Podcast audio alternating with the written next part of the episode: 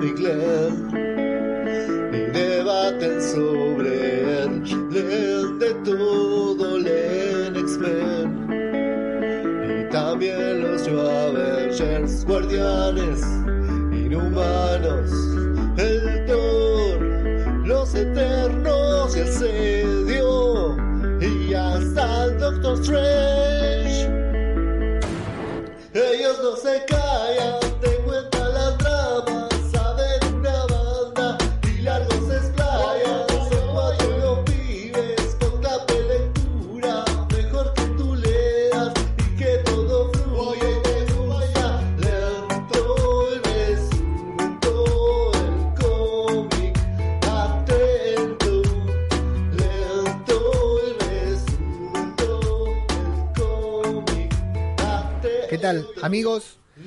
Sean muy bienvenidos a una nueva entrega de podcast cinematográfico de Marvel, el podcast de Radio de Babel, en el que nos dedicamos a hablar del universo cinematográfico de Marvel y de sus alrededores, sus satélites, estas cosas que van surgiendo.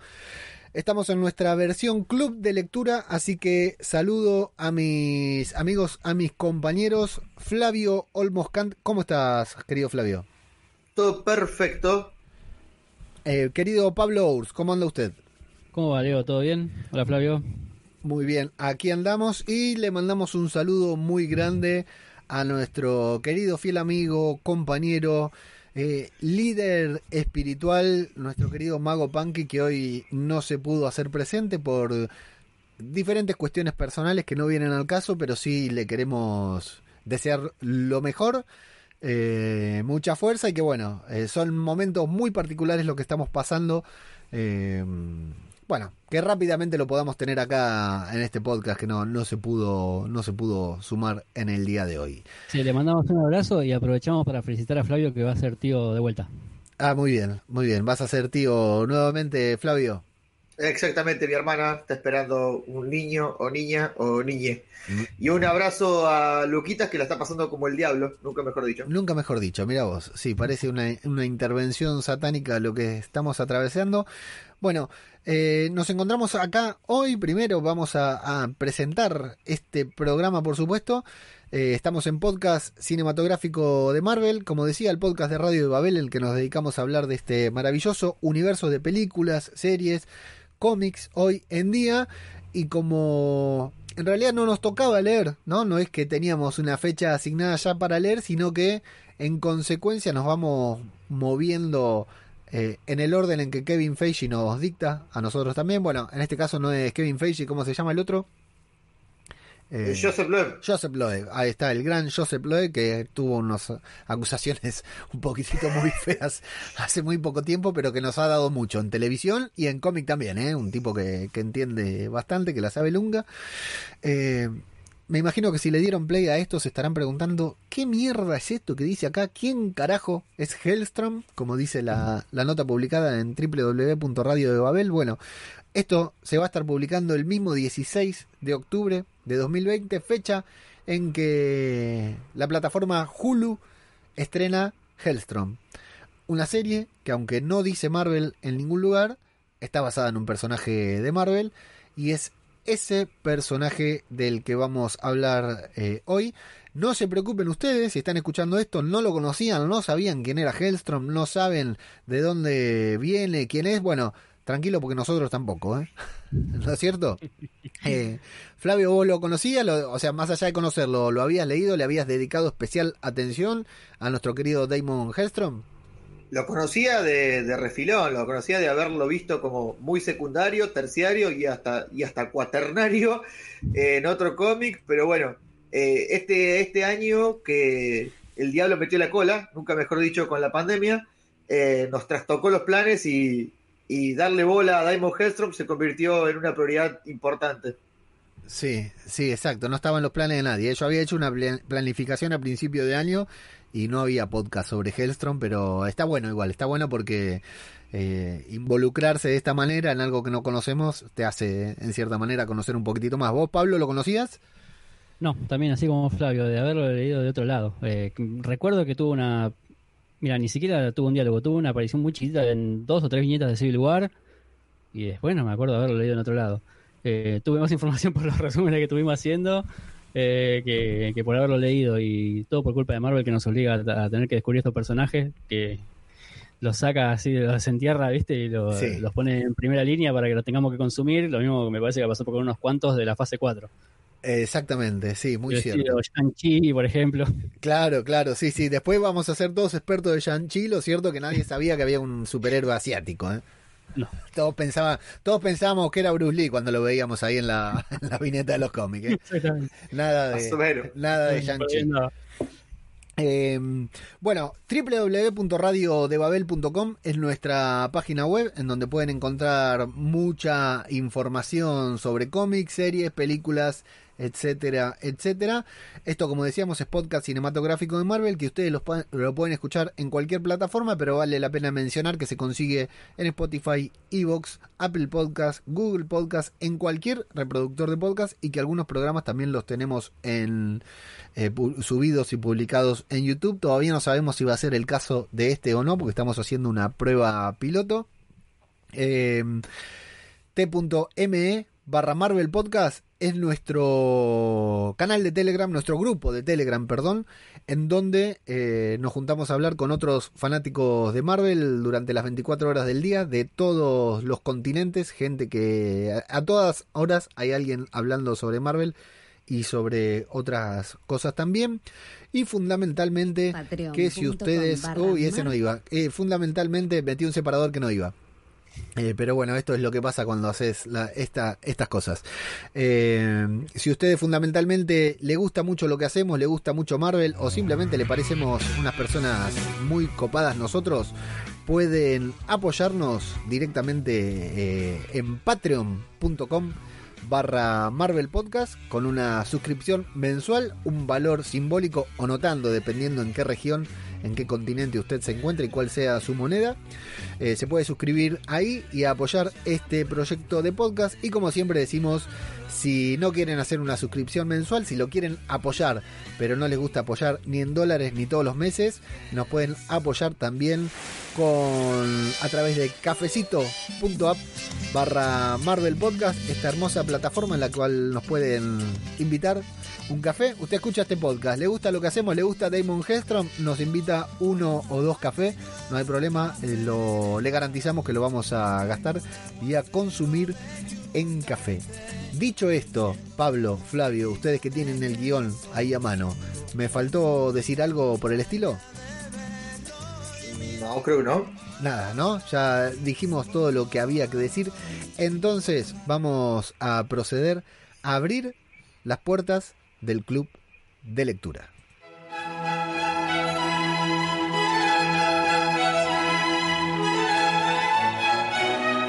El universo Marvel se ve en el cine, se escucha en el podcast y se lee en el primer pod club virtual de lectura.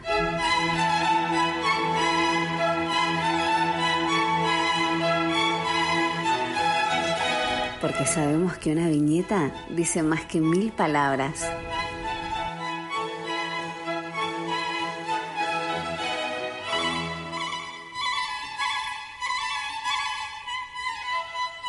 Así es, acá estamos con las puertas del club de lectura ya cerradas nuevamente porque ya nos sentamos, eh, eh, cerramos la puerta, nos sentamos en nuestro sillón favorito. ¿Y qué vamos a leer y por qué, Pablo? Bueno, vamos a leer Hellstrom.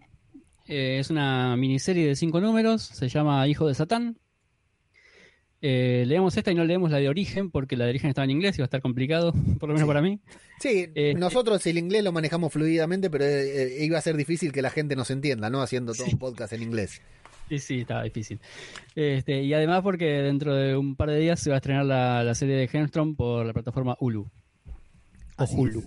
10 episodios de Hellstrom que se estrenan de movida.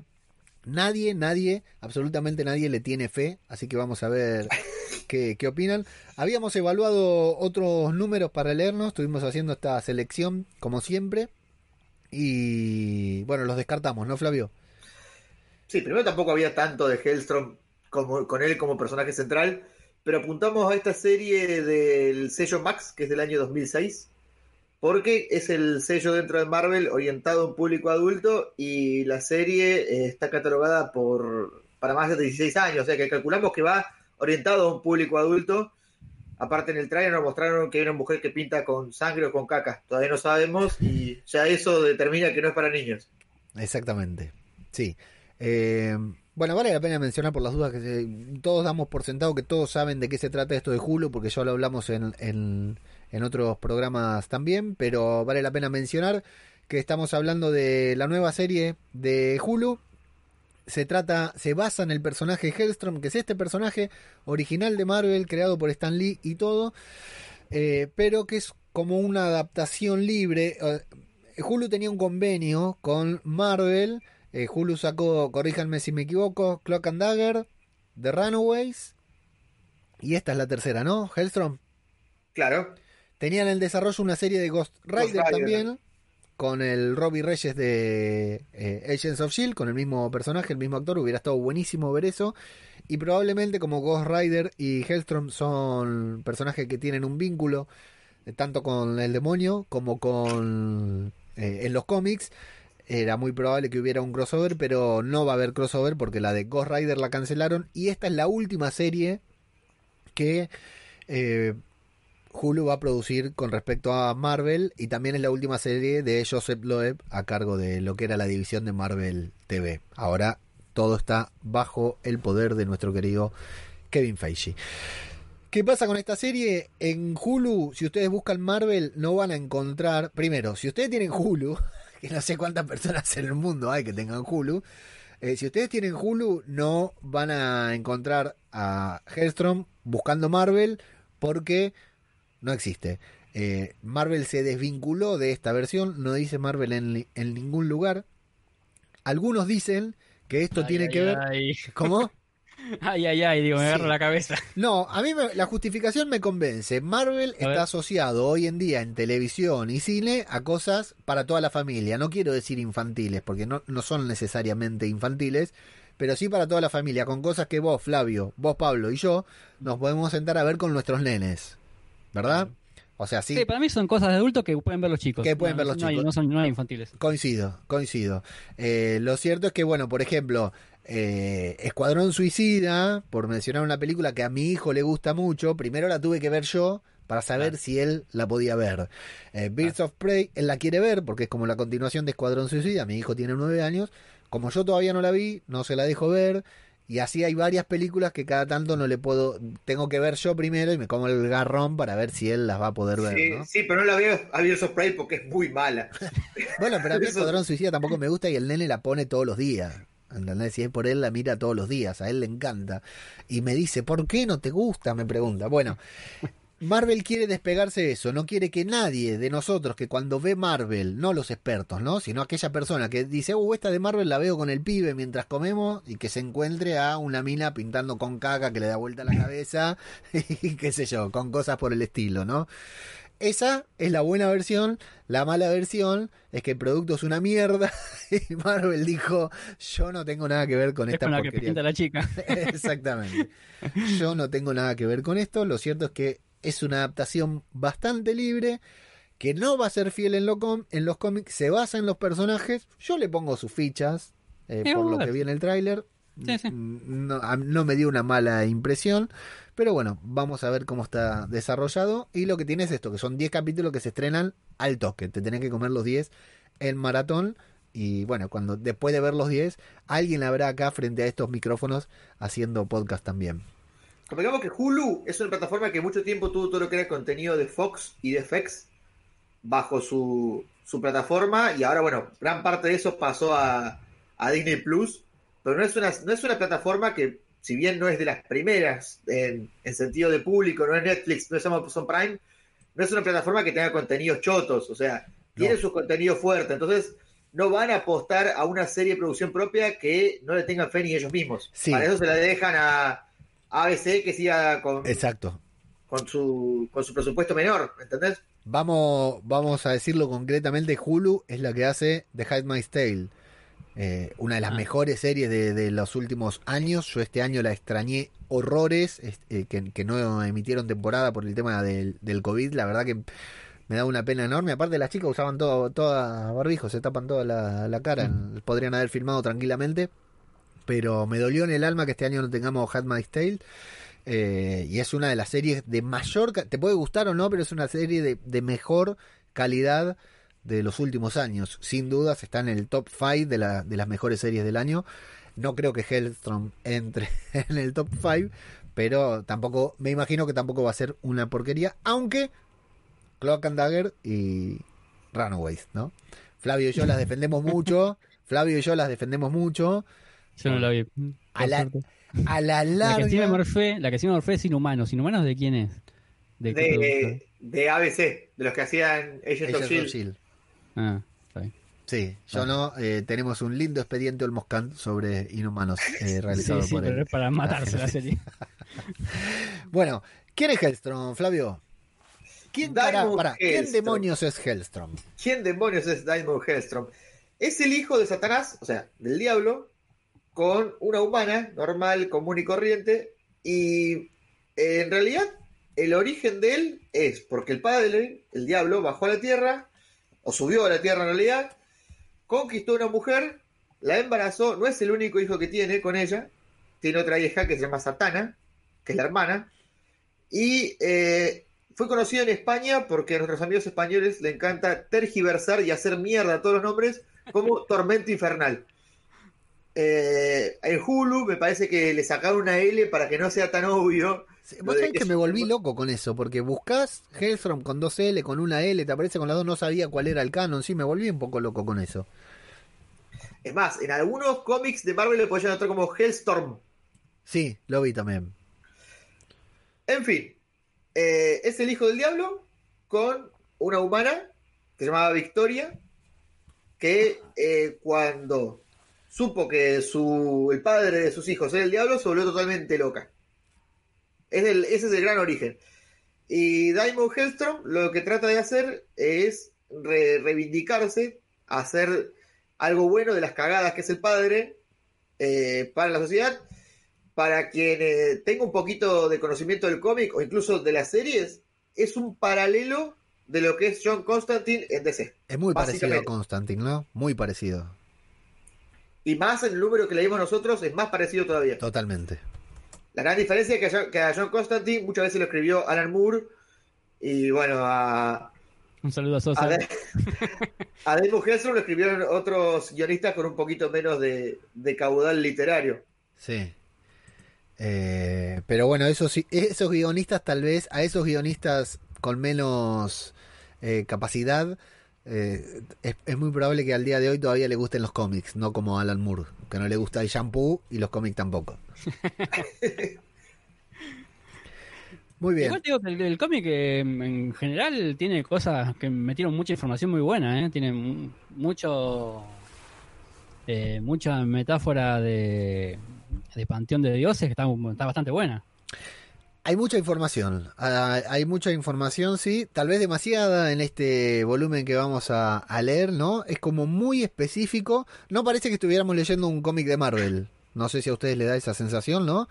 No obstante, a mí... Sí, a mí me sonó más a un Image, un Dark Horse, Sí. una cosa de esas. sí, Un, IDO un IDW, que es un, un sello que siempre apunta a estas cosas y que te hacen pensar y dar vueltas y muchas de estas cosas. Bien, y fundamentalmente no sabemos qué es lo que va a adaptar. Le... Está sonando el himno. Si me paro, salgo del cuadro, así que me quedo sentado, pero está sonando el himno porque acá, como al inicio de la pandemia, de golpe empieza a sonar el himno otra vez a las 21 horas. Pero nadie sabe, sale a aplaudir una mierda. Ya al principio salíamos todos. Eh, sí, se, se quedó en el tiempo el vecino, pero está sonando a fondo encima. Eh, no sabemos qué es puntualmente lo que va a adaptar Marvel de, todo esto, pero evidentemente se va a basar mucho, esto no va a estar muy presente en el cómic que vamos a leer, se va a basar bastante en el drama familiar, ¿no, Flavio? Por lo visto, tenemos, en lo que vimos en el tráiler, tenemos a la madre de Diamond en un neuropsiquiátrico y él yendo a resolver un misterio de, de- del drama de la historia de la familia junto a su hermana que le han cambiado el nombre. Sí, No tuvieron huevo de ponerle Satana y le pusieron Ana. sí. La hermana que vale la pena mencionar es una actriz Sidney Lemon, no porque sea muy reconocida, eh, sino porque trabajó en Fear de Walking Dead y los que somos fanáticos de la serie la hemos visto ahí, probablemente la volvamos a ver. Y hay que decir algo, Flavio, una masa, le da retweet a todo. Sí, sí, sí. Eh, los muchachos de aquí, William Muerto, la buscaron cuando tenía 300 seguidores y eso le, le dio retweet, lo siguió Sí. bien. Ah, y a nosotros también, vos la, vos la robás con Marvel Podcast. Eso no dije antes, ¿ves? Ustedes están acá para corregirme, arroba Marvel Podcast guion bajo en Twitter, arroba Marvel Podcast en Instagram. Se nota que no está Lucas. Lucas, te extraño. Y cuando la robamos, la robás vos con Marvel Podcast o la robo yo con arroba zombie cultura, arroba zombie cultura de- del podcast sobre The Walking Dead, eh, siempre da retweet. Le da retweet a todos. Sidney Lemon, un fenómeno total. Le voy a mandar un tweet ahora. Sí, hay que mandarle, hay que mandarle, hay que robarla con el podcast, con el podclub.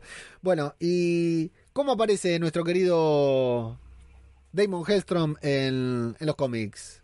Aparece en 1973 en Marvel Spotlight. También se llamaba Son of Satan. Eh, es una idea original de Stan Lee, escrito por Gary Friedrich, dibujado por Herb Trimpe, no lo conozco.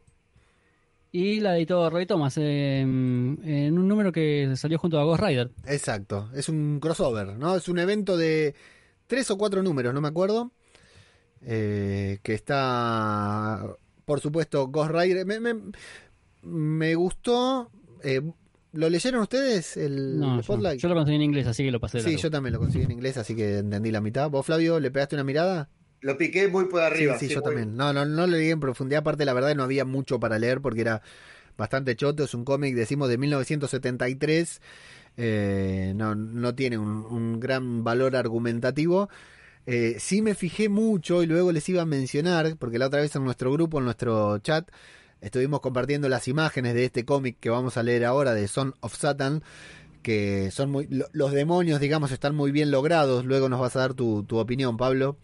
Eh, la comparación con estos demonios que pintados en el Spotlight de 1973, nada que ver, nada que ver, muy divertido. Eh, pero está bien, porque eh, Ghost Rider por una...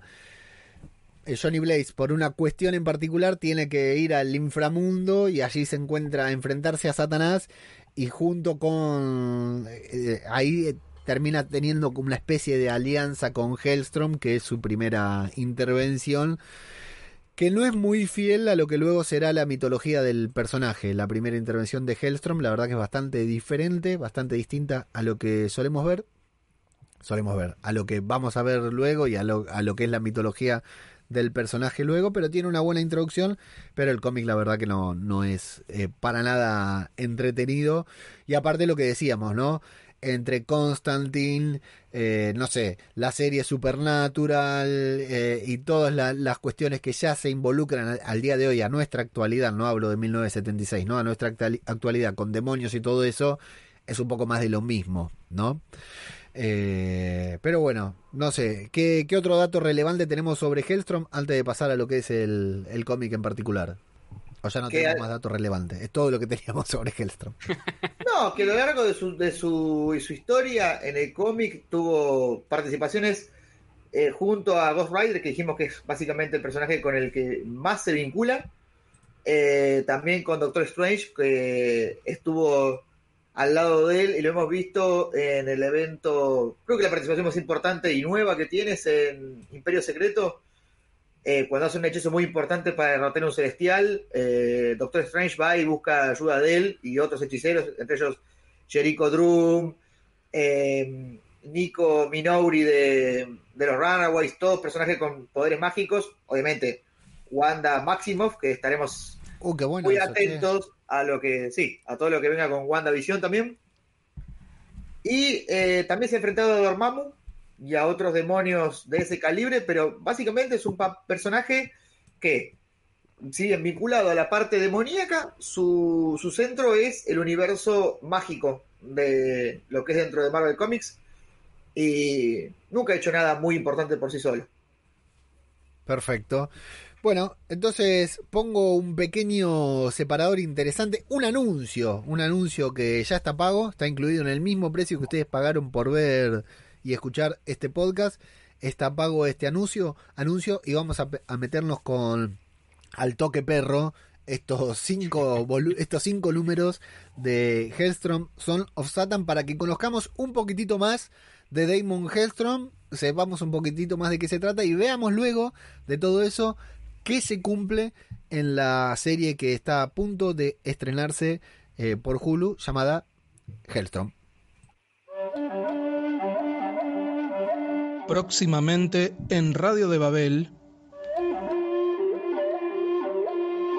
Hola, yo soy Ajeno al Tiempo. Hola, yo soy Pablo Urs.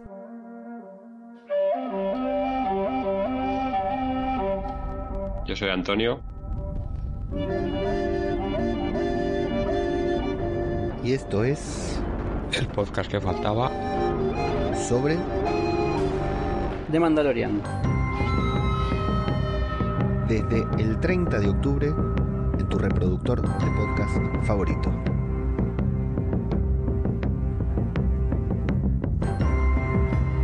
www.radiodebabel.com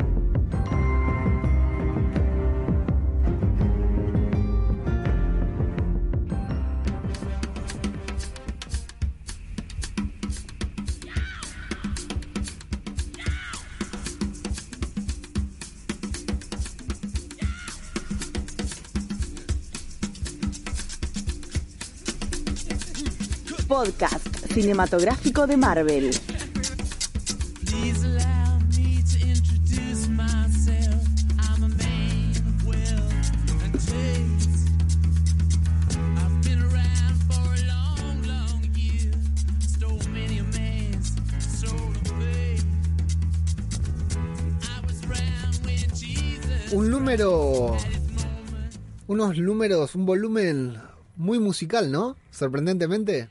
Diferente, referente a los demonios, al diablo y todo lo que venga del Averno. Raro para un teléfono con esa tecnología que cerca de 2005 acá teníamos los polifónicos nada más. Y, y tantos y tantos rington al mismo tiempo. Claro, pero eso, cada que suena una llamada, por, por lo general vos puedes asignar un tono a, una Sí. llamada, a la llamada general. Sí, Y cada vez que lo llamaba el viejo, le, le sonaba una canción distinta, medio rara. pero Qué laburo ponerse a cambiar el ringtone cada tanto. Claro, te corta- cortás una llamada y le cambias el ringtone al mismo contacto, suponiendo que pudieras elegir en esos teléfonos al, al mismo contacto, ¿no? Pero muy interesante búsqueda musical, todas canciones relacionadas con el infierno, con Satanás, con el demonio, etcétera, de todos los géneros. Eh, en este momento les cuento a ellos, nos reíamos recién porque Pablo y Flavio no están escuchando la música que suena, están sonando los Stones y yo acompañaba la música. Sí, sí, hizo un meneíto ahí. Y ella no tiene ni idea de, de qué era lo que estábamos escuchando. Bueno, eh, Equinoccio se llama esto, me hace mucho acordar a lo que esperamos en el para el último episodio de Lovecraft Country, spoiler alert, pero tiene que ver también con el equinoccio. Eh, son cinco volúmenes, Equinoccio parte 1, parte 2, parte 3, parte 4, parte 5, valga la redundancia. ¿Y de qué va? Sí, sí, ni, ni ganas de poner un nombre a cada número tuvieron. Sí, yo me esperaba que cambiara el nombre, empecé a hacer el resumen, bueno, Equinoccio. Eh, Bajé, llegué al 2, bueno, Equinoccio parte 1, Equinoccio parte 2. ¿Qué, ¿Qué tal en líneas generales? A mí me gustó. A Está mí me lindo, gustó. está lindo, es simpático. Tiene cosas lindas, otras partes medias aburridas, pero en línea general está bien. Bueno, vamos a Para un meternos. personaje tan Eh, alternativo está bien. Claro, es. No, decíamos, no parece estar leyendo un. No, no parece que estuviéramos leyendo un personaje de Marvel. No, no hay cosas superheroicas, no hay superpoderes. eh, pero hay un lindo enfrentamiento entre.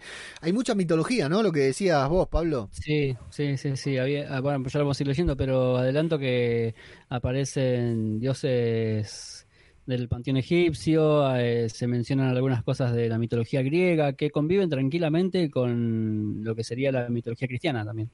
Porque aparece Satanás, hablan de Cristo, y, Sí. y no, no hay ningún problema en que aparezca Marvel, lo maneja bastante bien eso porque por lo general eh, tienen toman muchas herramientas de todas las mitologías y, y Sí. hasta incluso en, en la guerra del, del infinito, cuando la, el guantelete del infinito aparecen dioses aztecas, así que conviven sí. todos en el mismo no, al mismo nivel.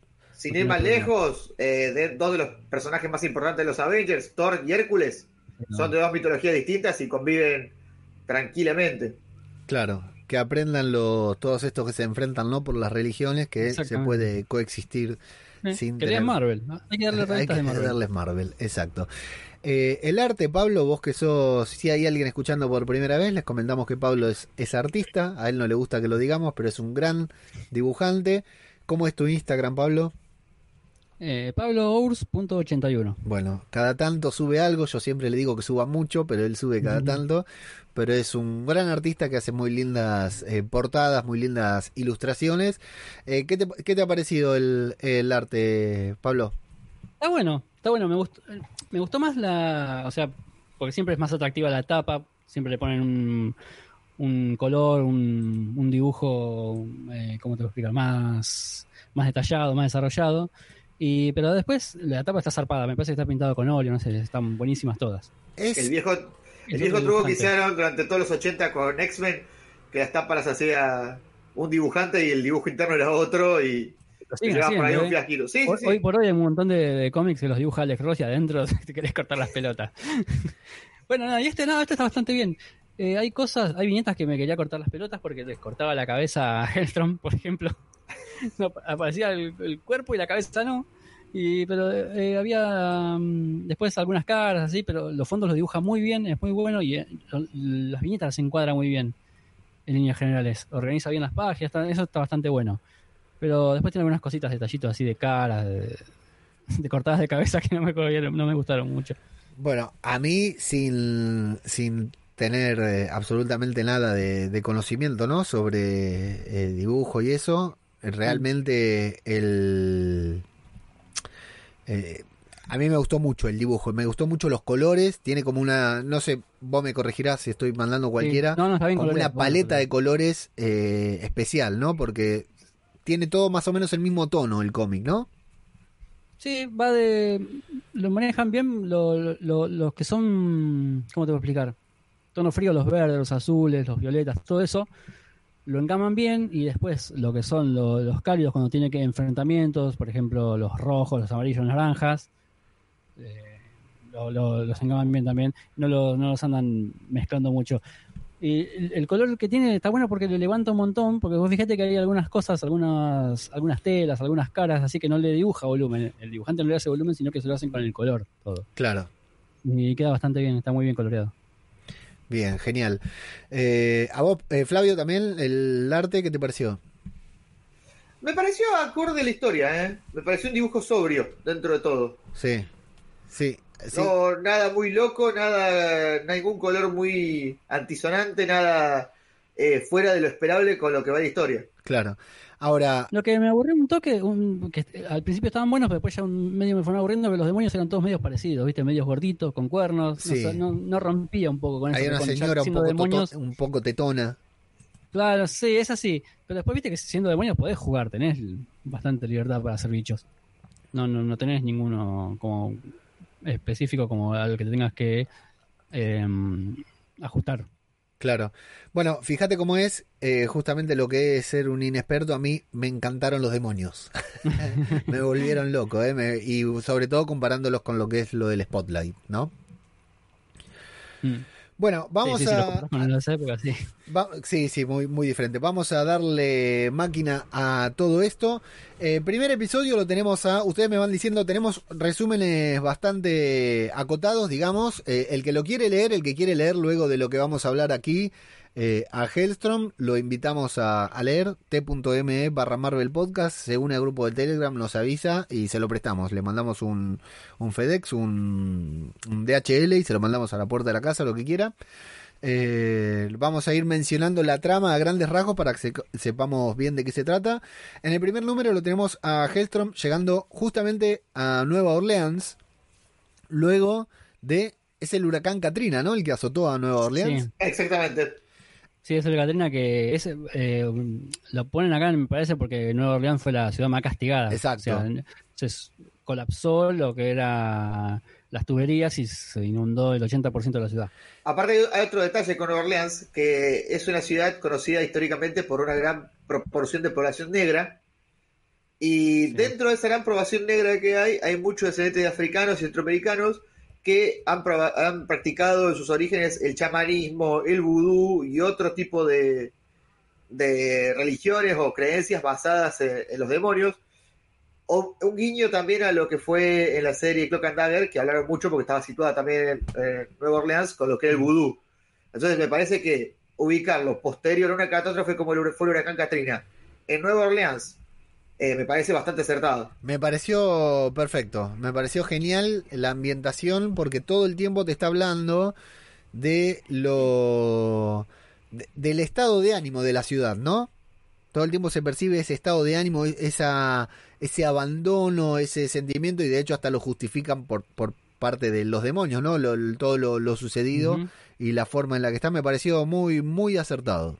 Sí, hasta sí. el mismo, el mismo Diamond lo dice en el, en el primer número que la ciudad de Nueva Orleans es un lugar donde el velo que separa este plano Sí. con el plano del infierno es más, más delgado que en otros lugares. Correcto. Ah, y con el contexto de huracán, los demonios tienen total libertad para hacer lo que se les cante. Lo tienen servido en bandeja, exactamente. Claro. Bueno, Gente desahuciada que no tiene ni con qué defenderse, están a merced de los bichos. Exactamente. Bueno, llega Hellstrom a Nueva Orleans. eh, bueno, acá es, es- no- nos habla de esto mismo que decíamos, de que eh, literal el sentimiento de estar desamparado en situaciones así también es cosa de demonios. Dice, o sea, el, el hecho... me- está muy bien escrito, ¿no? El hecho de sentirse abandonado por el Estado, por quien fuera, por la naturaleza, por Dios, es obra de, los demonios también. Y descubre el caso de una extraña mujer embarazada eh, que la policía la lleva al hospital. El hijo nace y de manera automática comienza a hablar, comienza a caminar. En cuestión apenas de horas, el hijo ya está caminando. Eh, pero a Hellstrom no lo extraña esta situación, contrariamente al, al doctor que le cuenta lo sucedido. No le extraña, no le parece raro. Cree que tiene algo que ver con su padre. Y mientras intenta buscando, va, va persiguiendo la pista de, de su padre. Recordemos, el número se llama Son of Satan, es el hijo de Satanás. Eh, tiene un encuentro con dos demonios. Eh, una, una, ahí una, una pequeña pelea, una pequeña batalla. Y luego decide ir a lo que es a la, a la casa del, del doctor. Este doctor que atendió a la mujer embarazada, que se enfrentó a la policía y todo. Ahí todo y descubre que se trata de eh, la señora esta embarazada, Isis. Yo acá me anoté porque tengo cero sobre mitología de este tipo. Isis, la esposa de Osiris, se encuentra a punto de recibir a su hijo Horus.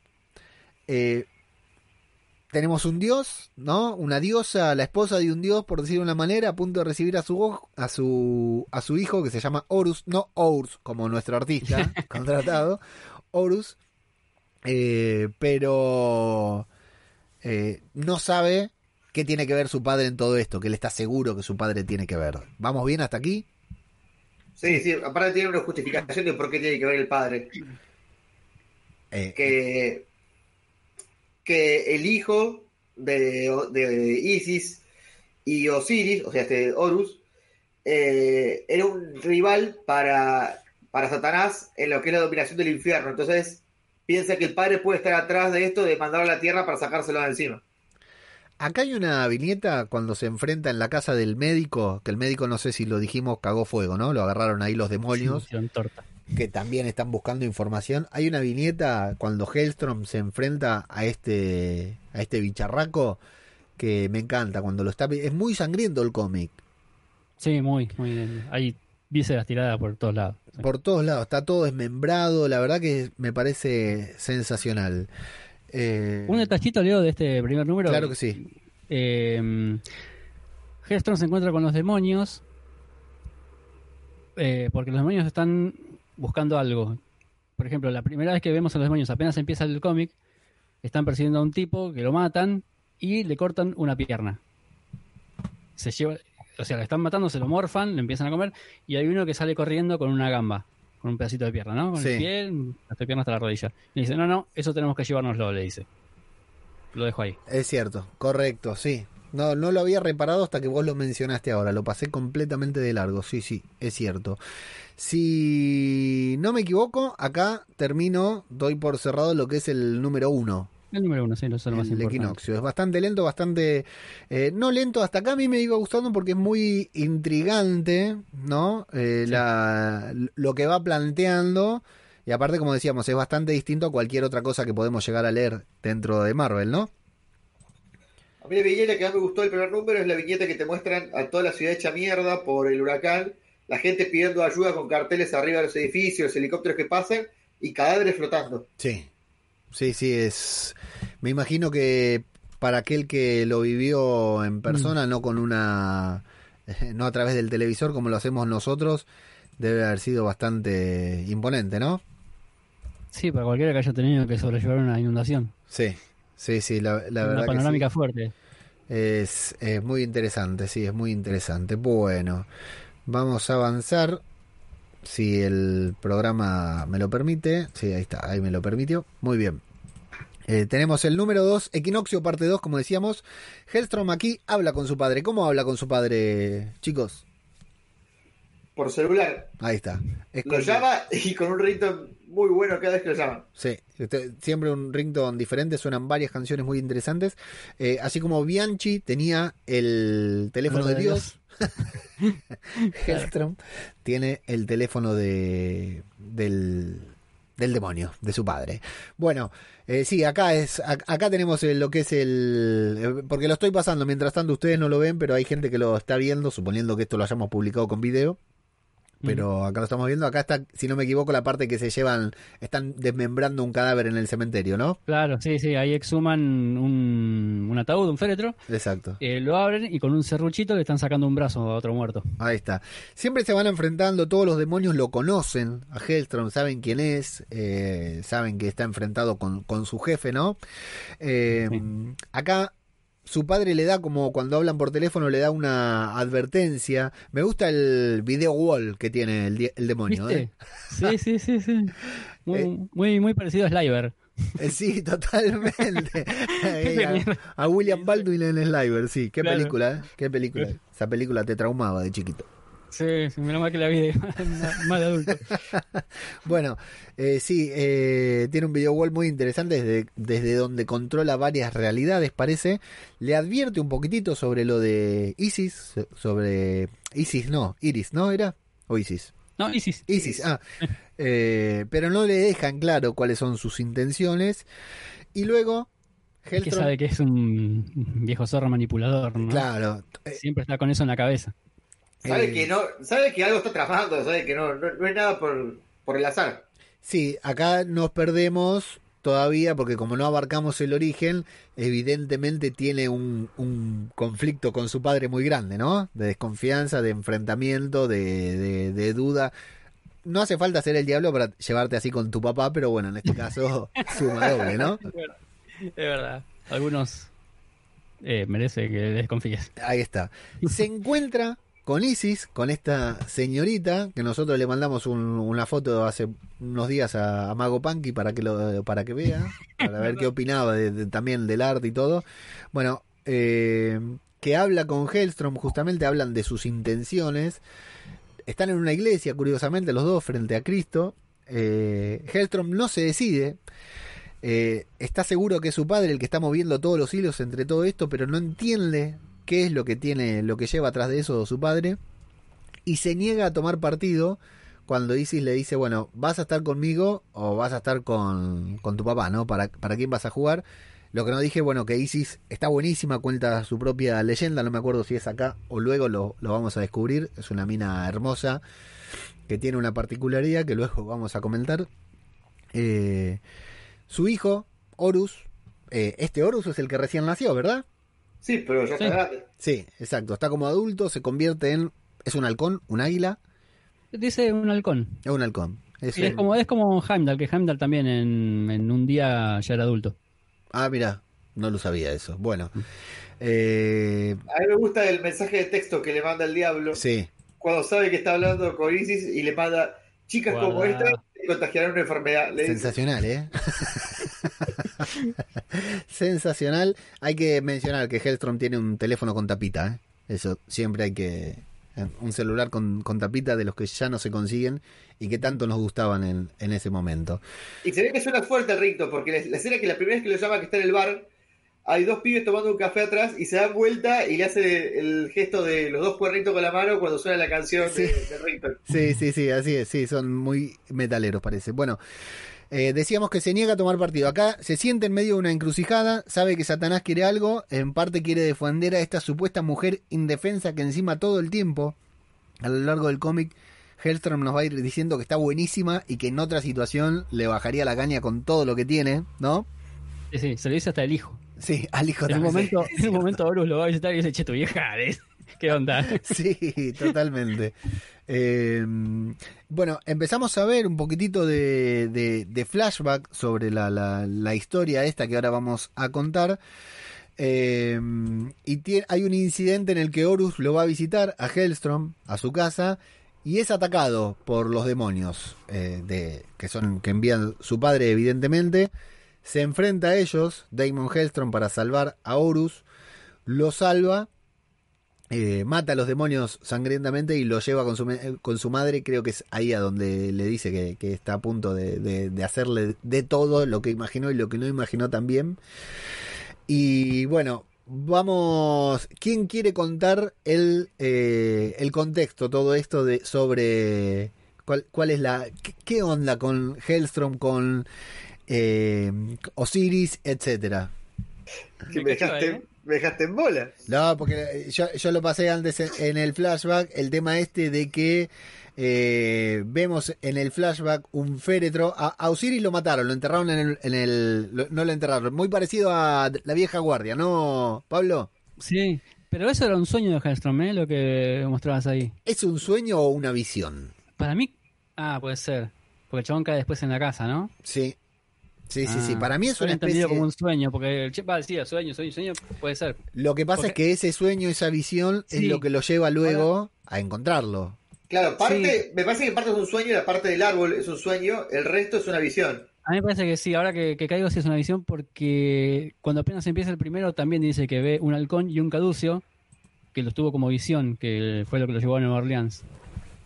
Claro, el tema es que Ah, a, es- sí. a este personaje, eh, Osiris se llama, ¿no? Si no tomé Sí. mal nota.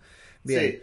A este personaje, a Osiris, lo tiraron al fondo del mar, del océano, con su propio féretro o algo por el estilo. Quedó ahí durante décadas, durante años.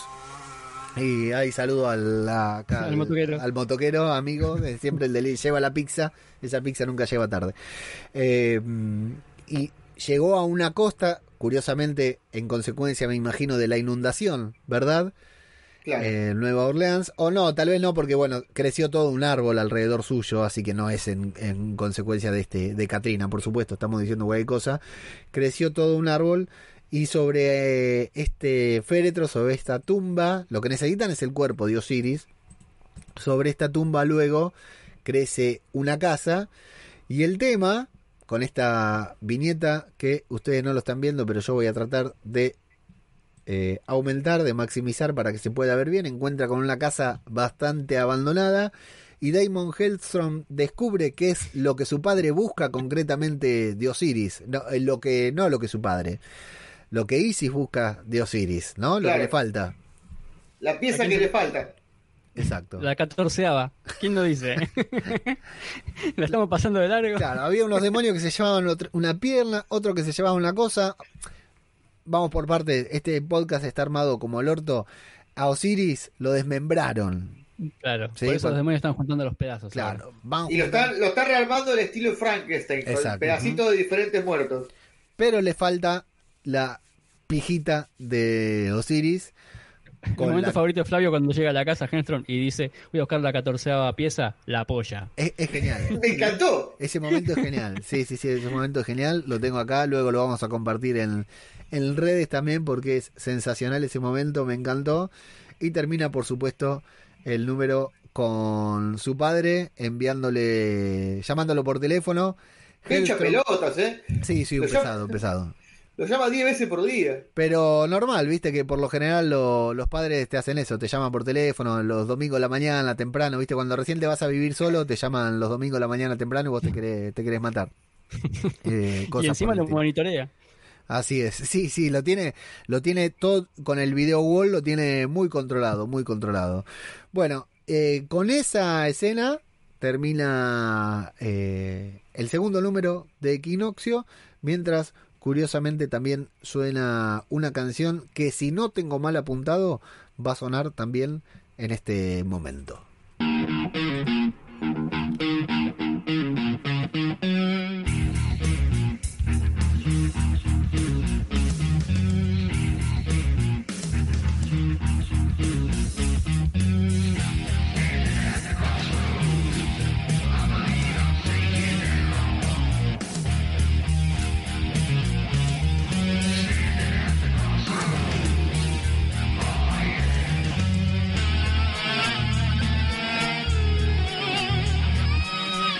Para mí es a partir de acá, de este momento, que el cómic empieza a bajar, porque hasta acá me iba atrapando mucho todo lo que, lo que veíamos, todo lo que iban contando.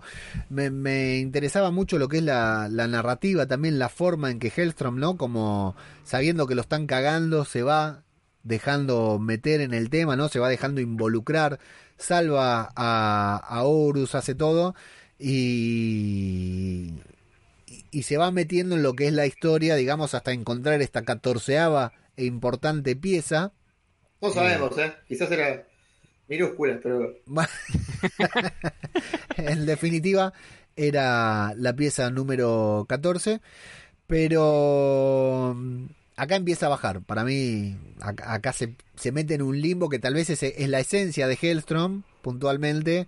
Y por ahí es justo lo, lo que menos me gustó. A mí lo que más me gustó este número es la tapa variante que sale Hellstrom dibujado con unos lentes del estilo John Lennon con una zombie al lado. Sí. No sé qué tenía que ver la zombie esa que parecía el de los cuentos de la cripta, pero es que, es que ninguno de los, me parece que ninguno de los de las tapas de las portadas eh, tienen mucho que ver con lo que luego vamos a ver, ¿no? Son como lo que decían Sí, ustedes, ¿no? Como un hecho son artístico. Sí. Ni en ningún momento, por lo general alguna etapa siempre te cuenta algo, pero en este momento nos metieron a Hellstrom ahí clavando un pinche con en la cabeza de un, de un demonio y nada más. En Sí. casi todos los números era medio parecido. Sí, Sí, sí, a mí me dio la sensación que le dijeron al, al que hizo las portadas, hace cinco portadas de Hellstrom, pero no, nunca leyó la historia. Nunca le dijeron la historia, sí. Esos cinco tapas random, que están hermosos, ¿eh? Tranquilamente. Para mí son unos dibujazos, pero me parece que vino así. Vos sabés que esa es la diferencia entre, entre hacer una historieta y una ilustración. O sea, vos para la ilustración tenés que tener todas las herramientas ya en la mano y después eh, para hacer una ilustración tenés que tener la idea general y plasmarla eh, en un solo dibujo. Es, esa es la gran diferencia con hacer un cómic o, o un pin-up. Ponerle un pin-up es un dibujito solo, ahí aislado. La ilustración no, la ilustración ya requiere un poco más de elaboración con todo lo que lleva la- la- el desarrollo de la historia dentro del cómic. Y Eh, acá mandaron Sanata. De hecho, hasta Hellstrom de las portadas no parece el Hellstrom del cómic, de la historia. Está No. casi dibujado di- diferente, digamos. No No, parece el mismo sí. personaje, o el pelo más largo, o lo que fuera. Y el Hellstrom de este volumen no es muy parecido al Hellstrom que vemos en el resto, que tiene el mismo color de pelo, pero como con unos cuernitos que se hacen adelante. Y respetar la fisonomía del color de pelo, eh, la contextura física, el color de ojos, pero el pelo, la, la forma del peinado no. Sí, a mí me gusta, ¿eh? Estéticamente me gusta eh, este Hellstrom más hecho un hombre, una persona normal. Sí, incluso hay un momento que no, no tiene. El- digo, tiene el torso desnudo, no tiene ropa, no tiene camisa, nada, y no tiene la, La la cruz esa marcada. Esa supuesta man- marca de nacimiento. Sí.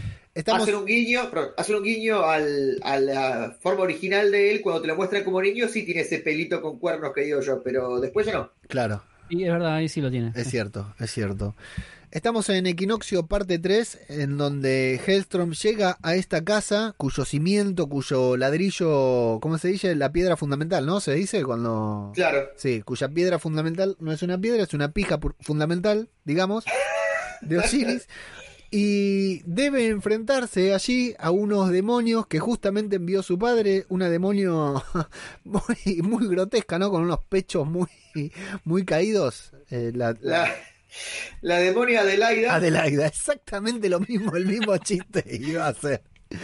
Exactamente el mismo chiste. Bueno, se tiene que enfrentar a todos ellos que se enfrentan, no tiene ningún reparo en enfrentarse, de hecho lo vemos bastante poderoso, ¿no? Sí, sí, se la banca solo como contra un montón de demonios. Pero lo van acorrel- acorralando, lo van llevando estos demonios en esta casa, que es una casa muy, muy precaria, ¿no? En donde vemos a Estimo, que es el, su propietario, su inquilino, no sé, el que vive ahí muerto también. Sí, parece una casa abandonada, todas las paredes pintadas, grafiteadas. Está hecha mierda, sí, sí, está hecha mierda. Lo van llevando, lo van guiando para que baje por una puerta. Él se da cuenta que lo están manipulando, que es su padre el que mandó a los demonios, que de hecho se lo están diciendo, que, eh, pero no le queda otra opción que continuar bajando y baja por una escalera, una escalera, mm, así como Led Zeppelin decía escalera al cielo, acá hablamos de una escalera que es al infierno porque va bajando, va bajando y acá entra toda esta mitología eh, es eh, ¿qué es? Eh, egipcia, ¿no? Sí. Sí, sí, es egipcio. Bien, eh, acá es donde me empiezo a perder, se me va todo un poco la nebulosa, tuve que volver para atrás, no porque fuera complicado, sino porque era un poquitito tedioso. Baja a una especie de infierno, submundo, inframundo. Sí, sí, es un infierno egip- egipcio. Eh, claro, eso iba a decir, en el que no está Satanás, hay otro dios, demonio, ¿no? Claro, Egipcio. sí, sí. Eh, ¿Qué le ofrecen? No sé por qué, directamente. Él llega ahí y le dice, bueno, amigo, ya que llegaste acá, bueno, muy lindo, artísticamente muy lindo todo en la parte esa de, de la balsa que tiene que cruzar y todo eso, ¿no? ¿No? Espectacular, sí, sí. Ah, a mí me gustó. A mí me gustó, sí. Sí, ese es de los mitos griegos. Eh, tiene que pasar el, el río Acueronte, se llama, que lo lleva. Es, es el, el río donde está la barca de Caronte que lleva a los muertos a- al inframundo. Mirá, mirá cómo sabe, sabe de... de- Y me, me copa la mitología. Eh, a ese chabón, eh, los griegos le ponían a los muertos una moneda en la boca o dos en los ojos para que le pague al barquero. Si no, te tienes, como dice en el cómic, 100 años esperando ahí en la orilla del río para, para poder llevarte. Ajá, genial. Y de hecho acá Bueno, 100 años te Hellstrom... lleva gratis. Mirá, buenísimo. Y de hecho acá Hellstrom se va a colar. No va a pagar el boleto. sí, se cola, se cola. Ahí le, le da una explicación, pero yo no lo entendí. Le dice, vengo de parte de alguien, dice algo parecido y lo deja subir. Claro. Bueno, siempre es importante tener un, un buen contacto. Una buena palanca, sí. Se Sí, ve que el viejo este, tiene Es influyente. tiene- conocido, sí, sí. todavía tiene sus, sus influencias. Bueno, Sí. Aparte hizo la, la técnica que yo uso cada vez que me subo a un avión. Me subo al último para bajarme primero. Eh, hizo eso, exactamente. Ah, Claro. esa es buena. bueno. eh, Flavio el colectivo para subir por la puerta de atrás y no pagar boleto. también, también. llega a, a esta especie de inframundo en donde esta especie de... Bueno, hay, hay toda una parte... No sé. eh, esa parte que él va diciendo, para que lo tengo, me tengo que acercar mucho a la pantalla, así que... Todo- todos los rezos que tiene, Sí. que él los conoce, Ah, pero dice que no lo va a decir. A mí me gustaron las frases que usa. Obviamente, me pareció voy a leerlo porque en una sola viñeta tiene Sí, no menos 20. de sí, no menos de 13 eh, cuadros de diálogo. Se me Sí. hizo pesado para un solo para una sola viñeta. Sí, son una onda como los 10 mandamientos, pero eran como 30 más o menos, en dos viñetas que dice, no, no, nunca hice esto, nunca hice aquello, nunca hice el otro. Y bueno, Es un mí- embole, pero artísticamente está bueno. yo creo que leí dos y después lo pasé Sí, todo yo de lo largo pasé, hasta yo lo pasé también. Vi que eran todos, Ah. tenían todos la misma estructura y los pasé. Hay dos que me llamaron la atención. Uno que dice, no he pescado peces con cebo hecho de la misma especie. Ese me llamó la atención. Y hay otro Ah, que me gustó mucho. Nunca Claro. claro. canibalismo sería. Que dice, no he sorbido leche de la boca de los bebés y no pude dejar de pensar en Homelander de, de Bolt. tipo asqueroso, por favor. Muy bien. Bueno, eh, sí, Eso para vos, Leo, que no la vi. Sí, no la vi, no la vi, me están spoileando. Me.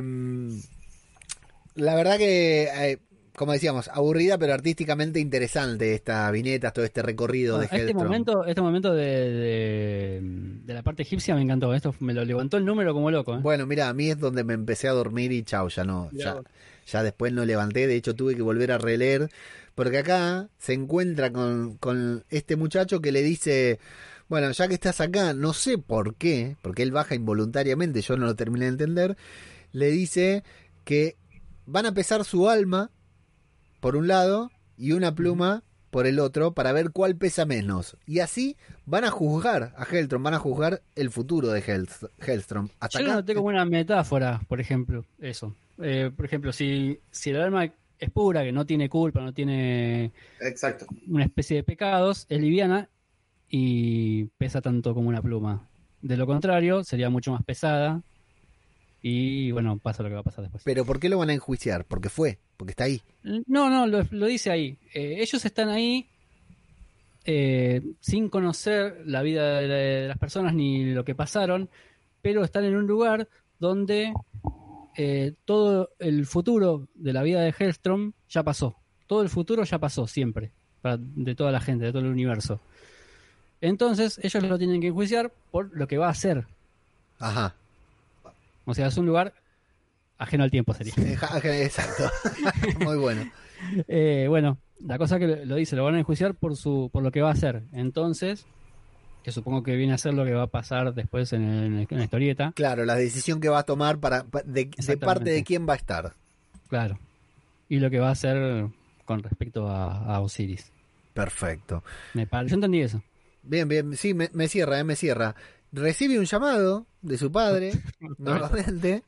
Tiene un alcance bárbaro ese celular, porque Sí. el chabón está en Nueva Orleans y le suena, está en el infierno y le suena. Movistar no es. Bueno, re- recibe un llamado de su padre ahí que lo quiere manipular, manipular nuevamente, ¿no? Decirle, papi, tenés que jugar para, para mí, no te olvides que, que te di la vida, etcétera. Y vemos a Satanás palpitando el juicio a través de su video wall con mucho interés, ¿no? Muy preocupado, ¿no? Como si fuera un partido. Pero lo está disfrutando el hijo de puta. Eh, sí, sí, sí, está muy feliz. Eh, Hellstrom sabe que, que se dejó manipular, que está ahí haciendo lo que su padre quiere. Todavía no le queda la intención si su padre quiere que apoye a, a Isis, que, que esté en contra de Isis, porque su padre nunca le dice. Entonces se sabe eh, manipulado. En ese momento se sabe que tome cualquier decisión que tome, está jugando el juego de su padre, que es justamente lo que él no quiere.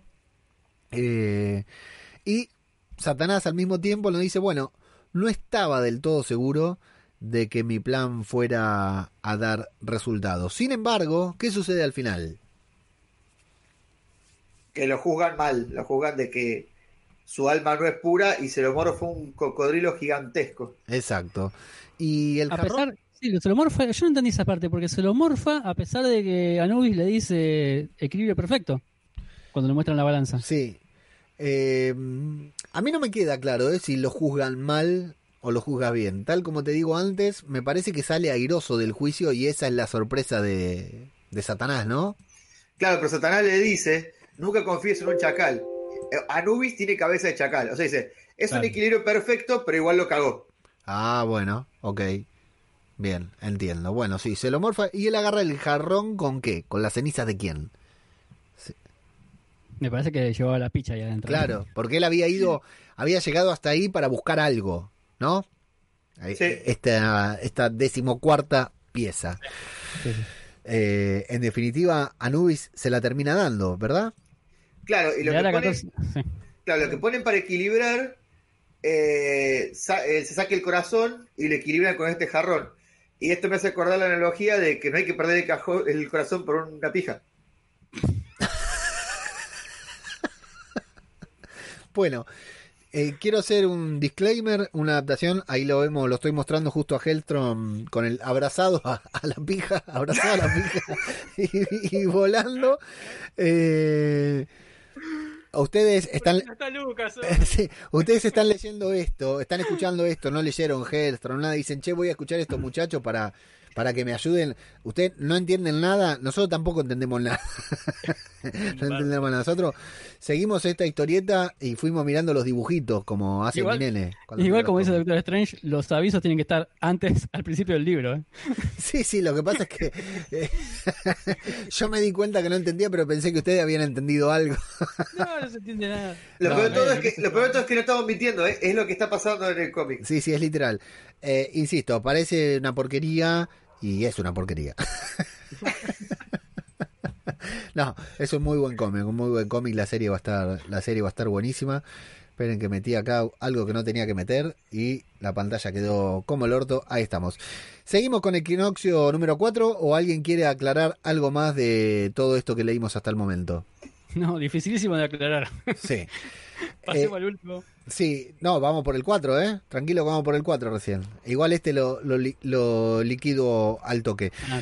No, fundamentalmente eh, tenemos este tema que estamos tratando de Hellstrom. Este es el, son cinco números, este es el tercero, es en donde está el plot twist, por decir de una manera, ¿no? Hellstrom se sorprende, el diablo se sorprende, nosotros todavía no entendemos qué carajo quiere cada uno, que es lo mismo que le pasa a Hellstrom. Y en Equinoccio 4 deberíamos tener algunas que otras certezas. Acá corríjanme si me equivoco nuevamente, porque no sé hasta dónde interpreté bien. Hellstrom ha salido airoso del juicio, ¿verdad? Porque vuelve al lugar que tenía que estar y vuelve con lo que quería estar. ¿Me equivoco? Eh, sí, sí, como que lo regurgita el cocodrilo gigante a un cuarto donde encuentra el cuerpo de Osiris medio cocido, pero le falta coser eh, la pieza 14. Exacto, la pieza 14 está suelta. Mientras tanto tiene una especie de sueño onírico donde ve algún fragmento de su pasado, ¿no? Sí, Algunos fragmentos porque incluso la tenemos a nuestra querida Patsy Walker. Que vuelva, por favor, el personaje de Patsy Walker, pero el mismo de Jessica Jones, en cualquier serie, en cualquier formato interpretado por la misma actriz, porque me vuelvo loco. Por favor. Me encanta. Me encantó y en la última temporada de Jessica Jones fue genial. Bueno, aclaremos que Patsy Walker fue la esposa de Hellstrom en su etapa durante los Defenders, cuando él se une a los Defenders en San Francisco, conoce a Patsy, se enamoran, se casan y bueno, después Patsy tiene una crisis de locura y se separan. Ahí estamos. Eh, bueno, llega a el lugar este en donde está el cuerpo de Osiris. Eh, vemos, lo vemos que está ahí bastante fornido, pero lo vemos la, entrepierna tapada porque no tiene el pito. Y fundamentalmente este número se trata de que Hellstrom tiene que tomar aguja e hilo y poner manos a la obra o manos a la picha, por decir de una manera. O sea, le está cosiendo el miembro faltante a Osiris. Tanto su padre como Isis intentan contactarlo, intentan llamarlo, decirle viejo, ahora que ya está, ya pusiste manos a la obra, ¿qué es lo que vas a hacer?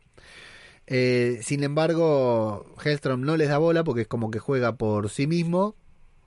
Y bueno, finalmente lo logra resucitarlo bajo la atenta mirada de Horus por un lado, bajo la atenta mirada de Satanás por el otro.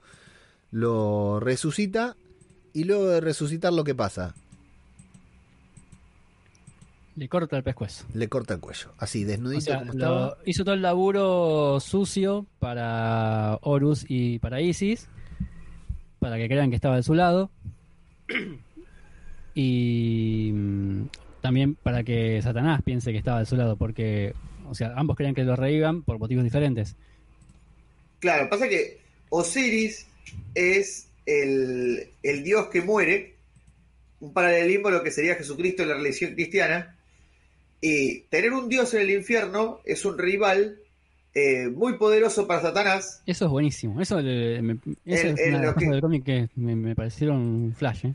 Claro, en su intención de dominar todo el infierno, todos los territorios del infierno, tener un dios es un, es un rival peligroso. Entonces, lo que trata de hacer Satanás es que el dios reviva, que pase a la tierra y correrlo de la ecuación de tener un rival en el infierno. Entonces, él le caga a los dos, porque a Isis le revive el marido, pero se lo mata. Y al padre le saca el rival, pero se lo devuelve. Sí, Claro. exactamente. Eh, sí, eh, por eso decimos es el plot twist, porque hasta incluso el propio Satanás, cuando lo Sí. ve, dice, esta sí que no me la esperaba. No me lo esperaba. Eh, está muy bien, digamos, la viste venir.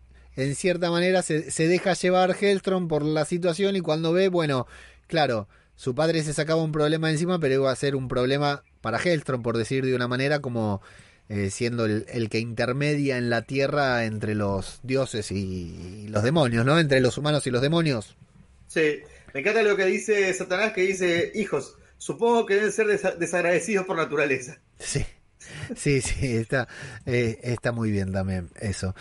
Y bueno, de esa manera termina lo que es el, el número 4, el penúltimo número, y ya no toca otra que eh, pasar a lo que es el final del cómic, la resolución que, si esto, lo que escucharon hasta ahora les gustó, no se imaginan lo que va a ser el final.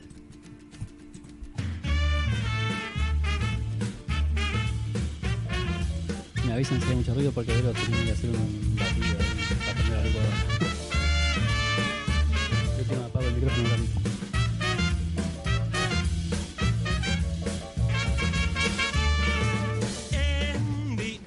Todas las canciones que estamos escuchando en este podcast tienen, están dentro de lo que es el cómic de Hellstrom aclaradas o suena- suenan en el, en el teléfono por, por lo general de Damon y vienen con una cita abajo en el cómic que te indica cuál es la canción que está sonando. Todas tienen esta relación con Satanás que está buenísima y le da una musicalidad muy rara al cómic, ¿no? Espectacular. Me hizo acordar a Umbrella Academy. Sí, también. Te iba a decir que cuando lo leía, Flavio, me acordaba de los podcasts que hemos grabado sobre Umbrella Academy y siempre vamos viendo ahí lo, lo que es el... eh, cada canción que forma parte del cómic y termina construyendo lo que es una banda de sonido también. Ojalá que la serie tenga en parte también esta presencia musical que seguro lo hace, pero bueno, es bastante interesante. Hay un Eh, detallito que creo que pasamos por alto, que Hellstrom tiene un tatuaje muy grande en la espalda. Sí, Pero el Hellstrom, el, el tatuaje de Hellstrom es como una aclaración para idiotas, porque el tatuaje va cambiando de forma, pero está- te están diciendo lo mismo que está pasando en la viñeta al lado. O sea, Sí. si vos no entendiste, mirá el tatuaje. Sí, exactamente. Así es. Y de todas maneras, me, a mí me gusta. Como recurso me pareció interesante ¿eh? lo del tatuaje, que va como anticipando. eh, es como los tatuajes de Maui en Moana. No, no me acuerdo, la verdad. Ah, tenés razón. Sí, sí, sí, sí. Bueno, Equinoccio parte 5, lo que sucede es que Hellstrom acaba de matar a Osiris, al cual eh, Isis lo quería para concebir un nuevo hijo o para que Flavio, Pablo, quien sea. Supongo que será para concebir un nuevo hijo, porque si no, sin la pieza 14 podía andar igual, pero Eso es lo que creo. No, no queda claro, ¿no? ¿O soy solo yo el que no lo entendí? No, no, yo no lo entendí eso. ¿eh? Claro. O sea, me supuse, supuse que quería algo de eso porque eh, en un momento Henstrom explica que si bien es un dios todopoderoso, tiene una visión de túnel, explica. Sí. O sea, que, Y, y viene la bajadita abajo para explicar qué es el túnel. sí. claro, la visión de túnel, sí. Que- o sea, claro, como que es un tipo que tiene una visión objetiva y nada más. O sea, o, o sea, objetiva con respecto al objetivo. En realidad sería una visión subjetiva. Claro. A mí me... Pero no lo aclaran ¿eh? en ningún momento. No, yo creo que supongo que estará implícito que es eso porque la mina eh, Isis antes nos había lo había dicho Hellstrom en uno de los números anteriores que a Horus, a este hijo que tienen que se convierte en halcón, lo concibió estando su marido muerto. La mina, dice Hellstrom, está tan buena que hizo que se empalme, hizo que se le pare incluso estando muerto y logró concebir a, a Horus. Eh, también es interesante esa parte de la historia y ahora por eso lo necesitaba por lo menos con el pito puesto, me imagino yo, ¿no? me parece que me, me parece que los cornudos no eran solamente los diablos. Y para este podcast necesitábamos a Lucas. Lucas tenía que estar acá. Bien, Isis entra en la casa en donde Hellstrom, en el lugar en donde Hellstrom acaba de, de matar a, a, a Osiris. Eh, y su padre finalmente, que venía intentando mantenerse neutro, porque era su hijo el que lo estaba manipulando, ¿no? El que estaba eh, ejerciendo de, mano de- del diablo, empieza a tomar partido y se levantan todos los demonios ahí y empiezan a enfrentarse a Hellstrom. Viene el gran enfrentamiento entre dioses del inframundo y entre una especie de demonios egipcios, porque Isis convoca, invoca a sus siete escorpiones. ¿Cómo se llamaban? ¿Tenían nombres? Sí, Sí, pero son impronunciables. Todo letra P, letra T y letra E. Todo mezclado es un trabalengua. Me gustó esa interacción que hay entre lo- los demonios que son un, un tanto tor eh, los entre los escorpiones, que son por ahí un tanto torpes. Ah, sí. sí. Así que tenemos, e- ella quiere tomar venganza, ella quiere matar a Hellstrom y por eso se enfrenta a los demonios. O sea, no es que lo están defendiendo, sino que simplemente no quieren que lo mate porque lo quiere matar ella, ¿verdad? Sí, yo creo que este número es el que tiene la mayor variedad de demonios dibujados eh, no son todos iguales, acá hay diferentes tipos. Sí, Sí. sí, acá hay- Y, Y tenemos el momento donde Hellstrom saca el tridente de, de fuego de almas, que es lo que lo caracteriza, eh, que es lo que le da en realidad eh, ser un hijo de Satán, es tener un alma oscura y es poder invocar el fuego del infierno y el tridente como arma. con ese tridente puede enfrentarse incluso a su propio padre y vencerlo, derrotarlo. Eh, con, Claro. con el fuego de alma que eh, logra invocar con este tridente de Hellstrom, que es si- si- su herramienta de, poder es el primer momento que la utiliza. Y, ¿cómo es? Y si se lo hace pelota, se lo parte al medio. Exacto, exacto. Ahí estoy buscando la viñeta también. Bueno, y mientras tanto Hellstrom es picado por uno de estos escorpiones de, de Isis, que le dice, pero ¿qué hiciste, mamerto? No, lo pica sin querer. Sí. Fuego amigo, fue. El medio de, el medio de la bataola queda sentido, en cierta manera, picado, herido de muerte, cuando Isis y sus escorpiones ganan la batalla. Está ahí. Lo que sí nos enteramos también, que Anubis era un jugador más. Se la daba de neutro, ¿no? Pero era un jugador más en este dilema. Sí. Eh, De ahí, de ahí viene lo que dijimos de que le dijo Satanás, nunca confíes en un chacal. Claro, estaba opuesto, son dos personas, do- dos de estos eh, ladrones de guante blanco o, o jefes que, que operan ¿no? en, en las sombras. Eh, estaban opuestos Satanás y Anubis. eh, y no quería eh, Anubis que Osiris resucitara, ¿verdad? No, Satanás no quería que Osiris resucitara y por eso Anubis le da la, la picha, ¿verdad? Claro. Ah, sí. Correcto. Yes. Hellstrom hizo una jugada por sí misma para oponerse a su padre, que es esta, la de matar a, a Anubis. A Anubis no, a Osiris, que el quilombo de dioses metieron acá. Son medios parecidos todos. Sí, es un mucha I, quilombo. mucha O.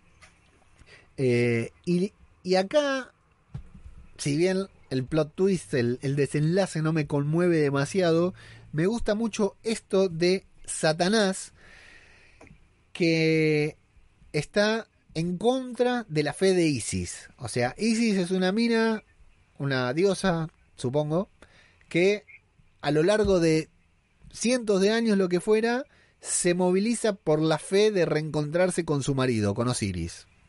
Voy en lo correcto, ¿verdad? Sí. Sí. Es lo que la moviliza a ella a hacer esto de tener el hijo y que crezca tan rápido. Exacto. De hecho, lo, lo vuelve a hacer. em, Comienza el viaje de nuevo. Comienza todo de vuelta, exacto. Esa fe tan poderosa de Isis es algo que a Satanás le molesta porque es una leyenda que se cuenta entre los mortales y que le da esperanza a la gente. Y comenzamos el número hablando de la desesperanza, que la desesperanza y la desazón justamente son cosas de, de demonios, ¿no? Exactamente. Por eso es que su padre quería enfrentarse a, a Isis directamente. Y bueno, pero ahí tenemos lo que es la, la resolución.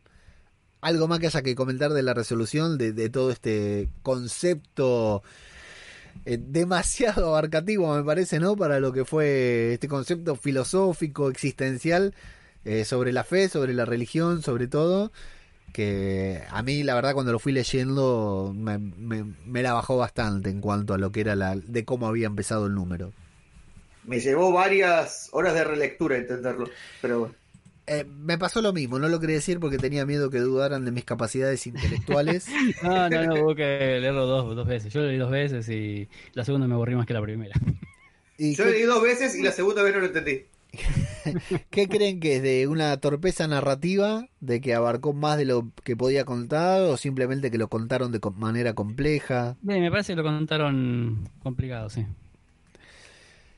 Bien, bueno, vemos lo que decía Pablo, que Isis, vemos el, el origen de Isis, el origen de Isis nuevamente, eh, como que vuelve en el tiempo, como que su historia se va a continuar eh, replicando y va a continuar brindándole esperanza a las personas.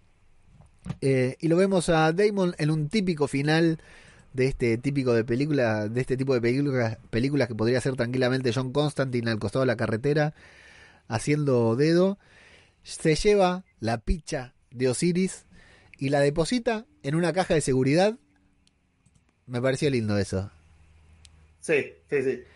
Eh, hay un detalle cuando está haciendo dedo en la ruta que la camioneta que para es una típica camioneta rural, tiene muchos stickers pegados en el vidrio, y entre ellos hay uno que dice Jesús salva, eh, otro que dice God bless America, típico mensaje de, de Yankee Ah, cabeza de tacho, sí. A mí tiene- me pareció innecesaria la aclaración del tipo cuando se baja. y eso le dice. ¡Al pedo! Cuando Hellstrom le agradece, le dice, bueno, hubiera hecho lo mismo por un chico negro. Y es una loca. Sí, de hecho tiene un- un- la calcomanía de un rifle también, sí, un conservador total, un votante de Trump, ¿no? Claro. El típico votante de Trump. Bueno, deja la, la cosa esta en, un, en una caja de seguridad. Al parecer, una caja de seguridad es un lindo lugar para... Es un lugar seguro incluso de los dioses.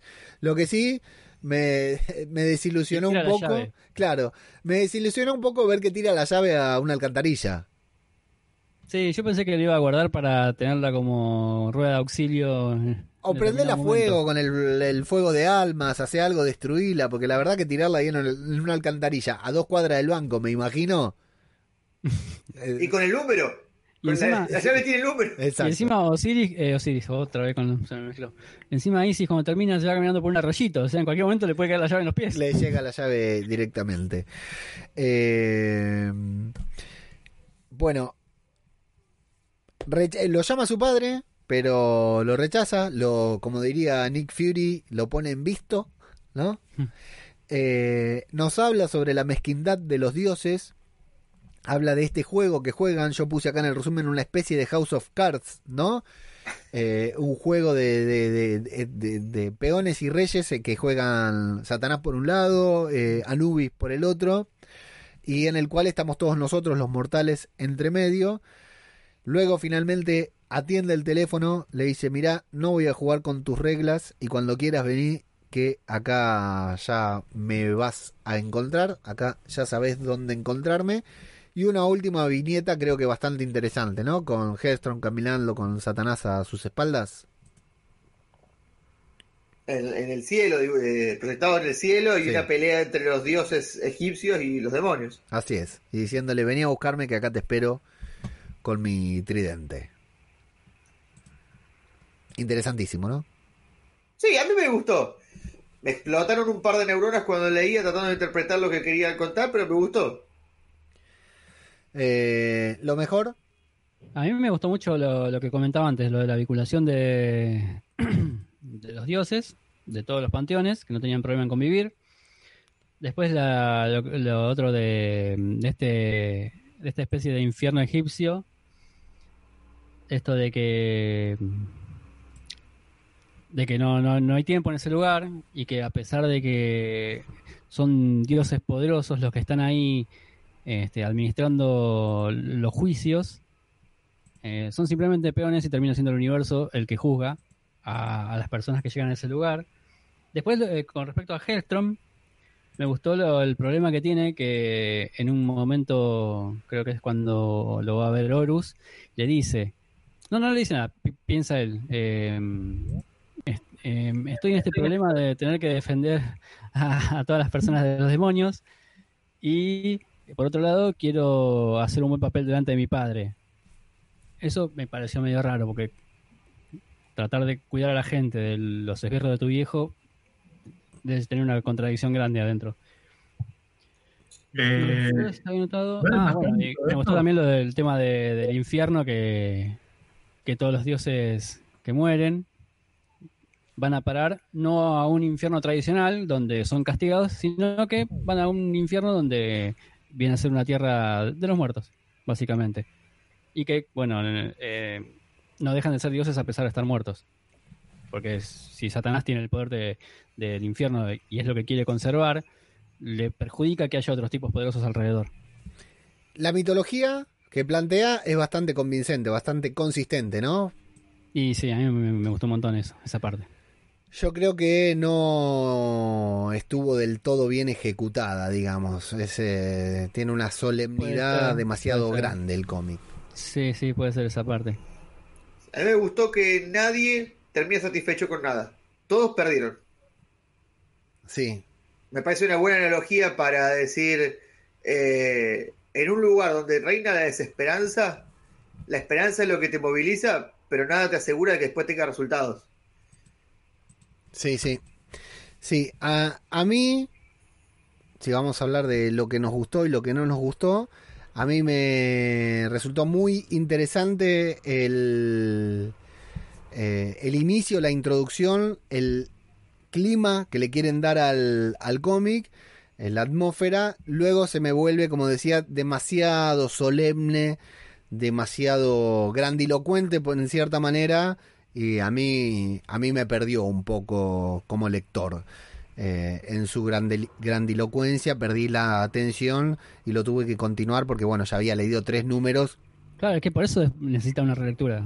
sí totalmente totalmente sí sí es imposible leerlo a la primera e interpretarlo y bueno y sí eh, hay que confesar que es bastante distinto a todo lo que estamos acostumbrados a leer no A mí otra cosa que me gustó mucho es la transición de eh, Horus, era el hijo, ya estoy confundido. sí Sí, sí, sí, Horus. De humano a cabeza de pájaro. Y vos vas viendo las, las viñetas y va, cada vez le va cambiando, le va cambiando el pelo por pluma, le va creciendo el pico, hasta que termina de transformarse en el dios egipcio. sí Son Sí. muy sutiles los cambios, pero viñeta a viñeta va alterando. en todas las viñetas sí de hecho a el mí número 5 está hecho un, un guerrero antropomorfo.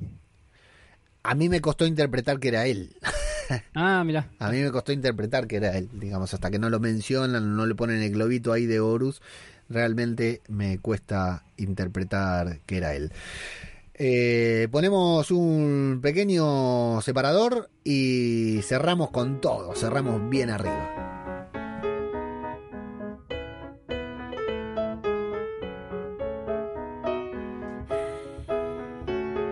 Cafecito.app barra Marvel Podcast.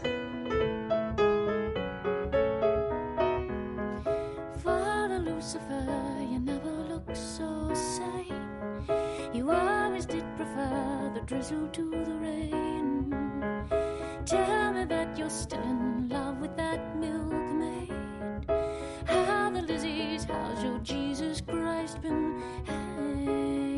Bueno, eh, ¿qué creen que de todo esto vamos a ver en Hellstrom Hulu? Nada. Nada, ¿no? Sinceramente, nada. Demasiado, me parece. Por Sí. ahí algún problemita entre padre e hijo, hermana, madre. Pero más que eso no creo. Sí, a mí lo que más me duele de todo este volumen que leímos es que no aparece ni Satana ni Victoria, que van a ser personajes importantes del cómic. Eh, más o menos nos da una idea de quién es Damon Hellstrom, pero creo que nos da una idea equivocada. Para ver, Sí, sí. para lo que vamos a ver en la serie. Pasa que no hay desarrollo de personaje acá. Ya tenés que venir con, con una lectura atrás. Estaría bueno que aparezca Ghost Rider para que levante, ¿no?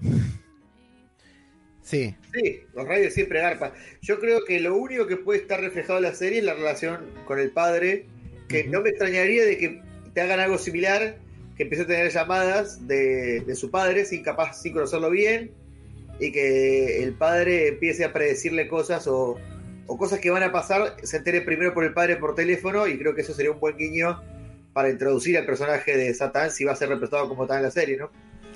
sí, que, queda la duda, ¿no? Sabemos que su padre va a ser un serial killer o algo por el estilo, pero no nos queda claro si va a ser Satanás o, o no directamente o van a omitir eso.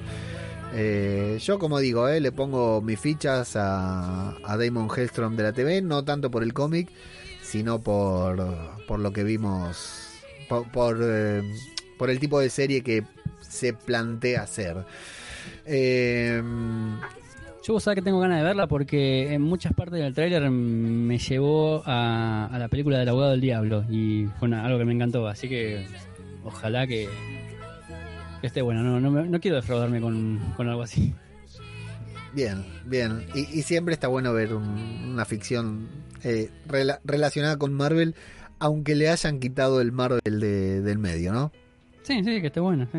Se lo dejaron a Modoc con lo- la bosta que pinta que van a hacer, así que no entiendo por qué se sacaron a esto. Pará, vamos a ver, vamos a ver la modo, que yo guarda. No, no, no puedo, no puedo asegurar que vaya a prestarle atención a modo, ¿qué? Los que No, vi. yo yo hasta que, hasta que no me diga esto es una cagada, yo fichas le pongo. Y yo verla supongo que también la tendré que ver inevitablemente porque eh, hacemos un podcast sobre Marvel y si no la vemos qué, qué- qué carajo hacemos, ¿no? Pero bueno, eh, Hellstrom va a tener 10 capítulos, se va a ver en Hulu a partir del 16 de octubre de 2020. Este podcast no sale antes del 16, seguro, depende cómo haya, e- haya- cómo haya salido la prueba piloto que estamos incorporando aquí. Eh, puede ser que se suba al toque o que tenga que estar 18 horas editando como siempre. La idea es no tener que editar justamente, así que Si no- debería salir al toque. Si no tengo Hulu, ¿se consigue en Telegram la Eh, serie? seguro, sin dudas. T.me barra Marvel Podcast. Y hicimos un grupo ahí privado para Hulu, eh, para Hellstrom. Así que sí, si no, de, de alguna manera nos la vamos a arreglar para, para verlo. Recordemos que Damon Hellstrom va a estar interpretado por. eh, ¿Cómo se llama? John Austin, no. ¿Eh, John Austin? Sí, Austin es el apellido. Sí, Austin, no me acuerdo. eh, Tom, Tom Austin. Toma. Sidney Lemon, a quien ya vimos en Fear de Walking Dead, no puedo dejar de mencionarlo, va a ser de Satana. Elizabeth Marvel, la gran actriz Elizabeth Marvel, que como no estuvo antes en Marvel, ¿verdad? Con ese apellido ilustre, no sé. Con ese apellido. Elizabeth Marvel, a quien supimos ver en House of Cards en un papelón, eh, va a ser eh, Victoria Hellstrom, que ya en el tráiler la está rompiendo toda, ¿eh? Y si vieron San Diego Comic Con at Home, ahí sí se hizo el, papel, el panel de Hellstrom, que fue una reverenda cagada, ¿no, Flavio? No tenía onda para nada, fue aburrido, pero bueno. Nos, nos contaron un poquito de qué va la serie y descubrimos que definitivamente no tiene nada que ver con lo que nos plantearon en el cómic. Exacto. Nada, nada que ver. Por eso elegimos leer este cómic para... Nos gusta trabajar al pedo. Porque no hay nada, ¿no? Para hacer. No, tenemos otras cosas para hacer. Dicho sea de paso, eh, ayer, bueno, ayer ya está publicado el podcast que faltaba sobre The Voice. Pablo, Flavio, aquí presentes, y Gaby, miembro de nuestro grupo de Telegram, se dedicaron a ver la serie y hicieron una review de la primera temporada completa. Una, un podcast especial de, la, de los cómics, también dedicado a los cómics, y dos podcasts dedicados a esta segunda temporada de The Voice.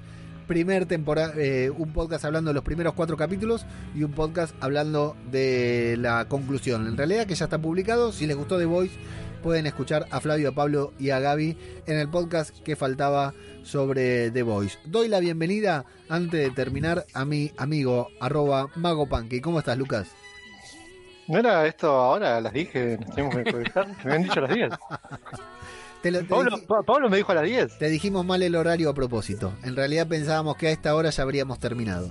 Ah, son Lo que pasa es que en el medio había demasiado sexo, ¿viste? Mucho miembro viril. Entonces dijimos, no, este no es un podcast para Lucas, que no tiene que Pero, pero yo lo recontra Lo leí. dilatar encima, demasiado. Lo, lo leí todo. Lo leí todo, pero te- me- toda la biografía de- del autor, todo, chabón. Y Te lo leíste y te, y te dimos mal el horario. Pablo fue, puso, Pablo puso a las 22 esta noche. Nunca dijimos tantas variantes. Igual de- llegaste tarde, de ¿eh? forma- Hasta las 22 llegaste tarde. Bueno, Nunca no dijimos sé, tantas variantes para nombrar el pene como este episodio y te la perdiste. eh, ¿qué te, te hice repetir sin soplar? Formas de, de nombrar el pene. Más o menos, sí, ¿verdad? sí. Más o menos. Más o menos así fue. pica, poronga, picha, eh, chu- Y ya le dijimos. eh, picha la dijeron. Sí, obvio. Y el cordobés le habrá dicho, picha. No, no, Leo, Leo. La puse en el resumen. Este podcast sale con el cartelito de explicit, creo. Sí. Escuchame, bueno, lo volvemos a grabar todo de vuelta, vamos. Empezamos de vuelta. Sí, sí, empezamos de yo. vuelta, creo que. ¿Qué tal, Amigos. amigos? Sean todos bienvenidos a una nueva edición. Porque aparte no te das una idea lo que disfrutamos leyendo y hablando de Hellstrom. Eh, ha quedado implícito en el, en el programa. Así saga inolvidable. muy bueno, sí, sí. Buenísimo. Bueno, un placer, como todos los podcasts. Como ¿no? todos los podcasts, ¿no? Sí, la hemos pasado muy bien. Eh, Mago Punky se estrena Hellstrom, ¿eh? Mañana, pasado, ¿cuándo se estrena? Y- Yo la veo esta noche. Inminente, inminente. Yo la busqué hoy, me rompí la cabeza hoy buscándola por todos lados y era que no se había estrenado, que se estrenaba mañana. Mañana, Sí. me- ya sabe dónde verla. Sí, por supuesto. Por Sí. supuesto que sí. Mañana, mañana yo me clavo el primer capítulo, me lo clavo. Por Está toda la sí. temporada, ¿eh? ¿Está toda la temporada de una? Sí, Sí, sí. Mañana me clavo toda la temporada. Bueno, muy bien, ahí estamos. Y luego sale el podcast. Eh, terminando de hacer los spams, el podcast que faltaba también, estamos metiéndole ahí con todo a Lovecraft Country, que ya se termina, junto a mi nuestra querida amiga Nieves Linares. Eh, pueden, ya, ya se viene, ya se estrena eh, de Mandalorian a fin de mes. Vamos a estar ahí con Pablito y con Antonio dedicándole de lleno a The Mandalorian. De hecho, estamos a punto de grabar un especial, la previa de The Mandalorian, por decir de una manera. Y en el feed de Zombie Cultura Popular encuentran los podcasts que estamos dedicándole a The Walking Dead, al universo de The Walking Dead, siguiendo a The World Beyond, la gran serie nueva de World Beyond, y Fear the Walking Dead, un clásico que se niega a dejar de acompañarnos. Todo esto lo encuentran en www.radiodebabel.com, nuestra página web, visítenla, amigos, compartan este podcast, denle like, escuchen, den comentario y fundamentalmente nos apoyan en patreon.com barra Marvel Podcast y en cafecito.app barra Marvel Podcast ah, también, ahí nos pueden apoyar. Pablo, ¿cómo te seguimos en Instagram? Señor. Eh, arroba pabloours.81. Eh, agente, ¿cómo te seguimos en Instagram? Flavio Olmos Canto, todos juntos. Eh, Mago Panqui. Mago Punky, Mago Punky, así. Muy bien. Y yo soy ajeno al tiempo. Esto ha sido una nueva entrega de nuestro club de lectura. Eh, nos fuimos al infierno, sí, esta vez con este podcast. Así es. Y nos quedamos atentos a- al estreno de Hulu y a cualquier noticia que surja de Marvel. Muy pronto un nuevo podcast para todos ustedes. Saludamos todos al mismo tiempo y decimos adiós. Al Adiós, al diablo. También en Maximum Carnage Vamos a viajar al planeta de Hal para ver cómo se pone verde Y vamos a igual, ¿por qué no? Con las Secret Ones De pelea pelea entre ellos se cagan la trompada Bien, Chili tira una línea Un poco de Hulu es más 16 y Alto. lo Perdón. ¿Podemos repetir esta parte? Es el padre de Spidey en este lío. Imperio secreto se convirtió en un hito. Voy como dice el Podcast cinematográfico de Marvel. Pa' que recuerdes, son cuatro libritos del gran evento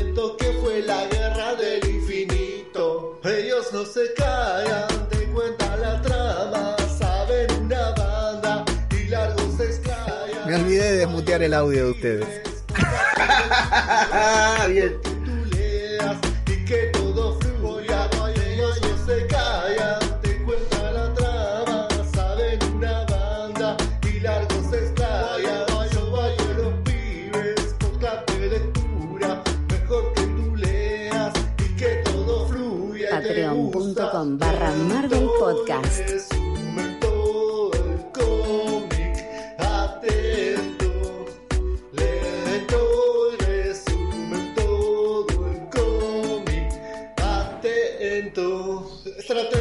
De Magneto, su casa es un quilombo, pero viejo ese cuento. Y ahora que nos trajo los se mueve lento, la invasión Muy bien. Eh, No me acuerdo de dije. Vuelvo con esto, no importa. Mil disculpas, muchachos. Mil disculpas. La botella Tony tiene flor de curda. Podclub, qué lindo que es el podclub. Ya nada hace falta si estamos juntitos escuchando. Podclub, qué lindo que es el podclub. Que nada Búscanos en Instagram, falta Facebook y Twitter. Ellos no se callan, te cuenta la trama. Saben una banda y largo se explayan. Son cuatro los pibes, de lectura. Mejor que tú leas y que todo fluya. Ellos no se callan, te cuentan la trama. Me estoy volviendo loco con los botoncitos. Dale, tranquilo.